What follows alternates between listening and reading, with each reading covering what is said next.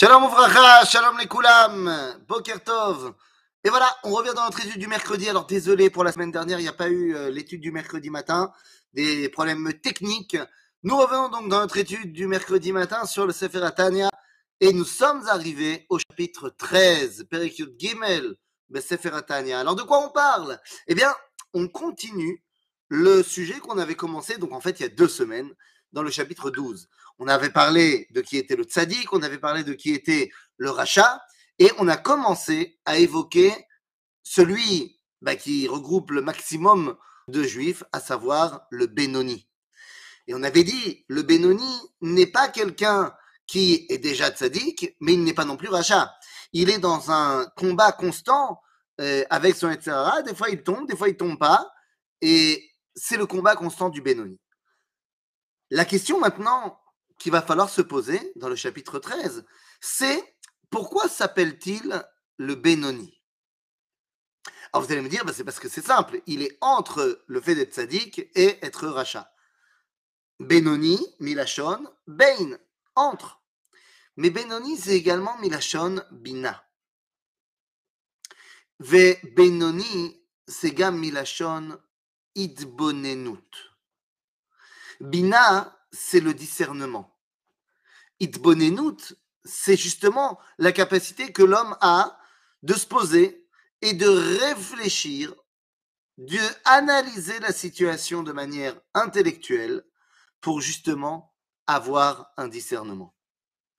Le Benoni, eh bien, nous dit le chapitre 13, c'est celui qui va être mitbonen, parce qu'il y a un grand principe du judaïsme, ici mis en avant par le Tanya, qui nous dit Sechel shalit alalev. Sechel shalit alalev. Qu'est-ce que ça veut dire? Ça veut dire que, à Moach, shalit alalev, dans, dans le Lachon du, du Tanya, l'esprit prend le lead par rapport au cœur. Vous le savez, L'homme, il doit être Meler. C'est quoi Meler? Ce sont les initiales de Moach, Lev, Kaved. Moach, c'est l'intellect, Lev, c'est les sentiments, et Kaved, ce sont les pulsions. Eh bien, c'est dans ce sens-là. C'est d'abord Moach, ensuite Lev, et ensuite Kaved. L'homme doit être dirigé d'abord par sa tête, ensuite par son cœur, et à la fin seulement, utiliser également ses tripes. Moach Shalit à la Lev.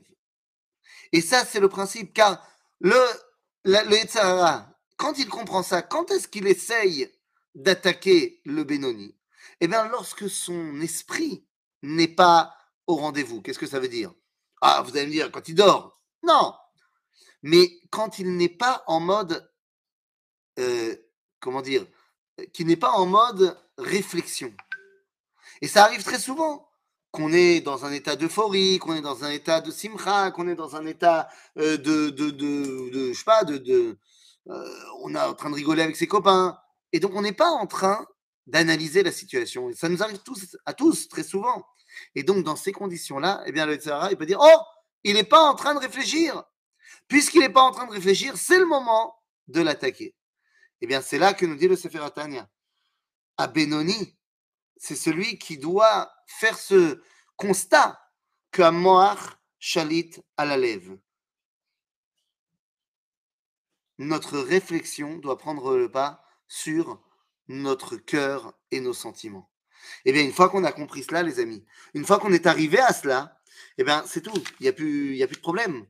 Puisque une fois que le Benoni a compris que sa qualité première, et d'être mitbonen, c'est-à-dire de réfléchir, alors dans chaque situation, il va pouvoir se poser les bonnes questions.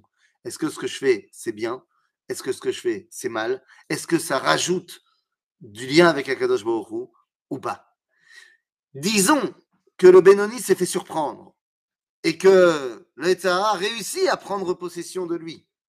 Comment faire pour s'en sortir? Eh bien, les amis, ça, c'est ce que nous verrons la semaine prochaine. À bientôt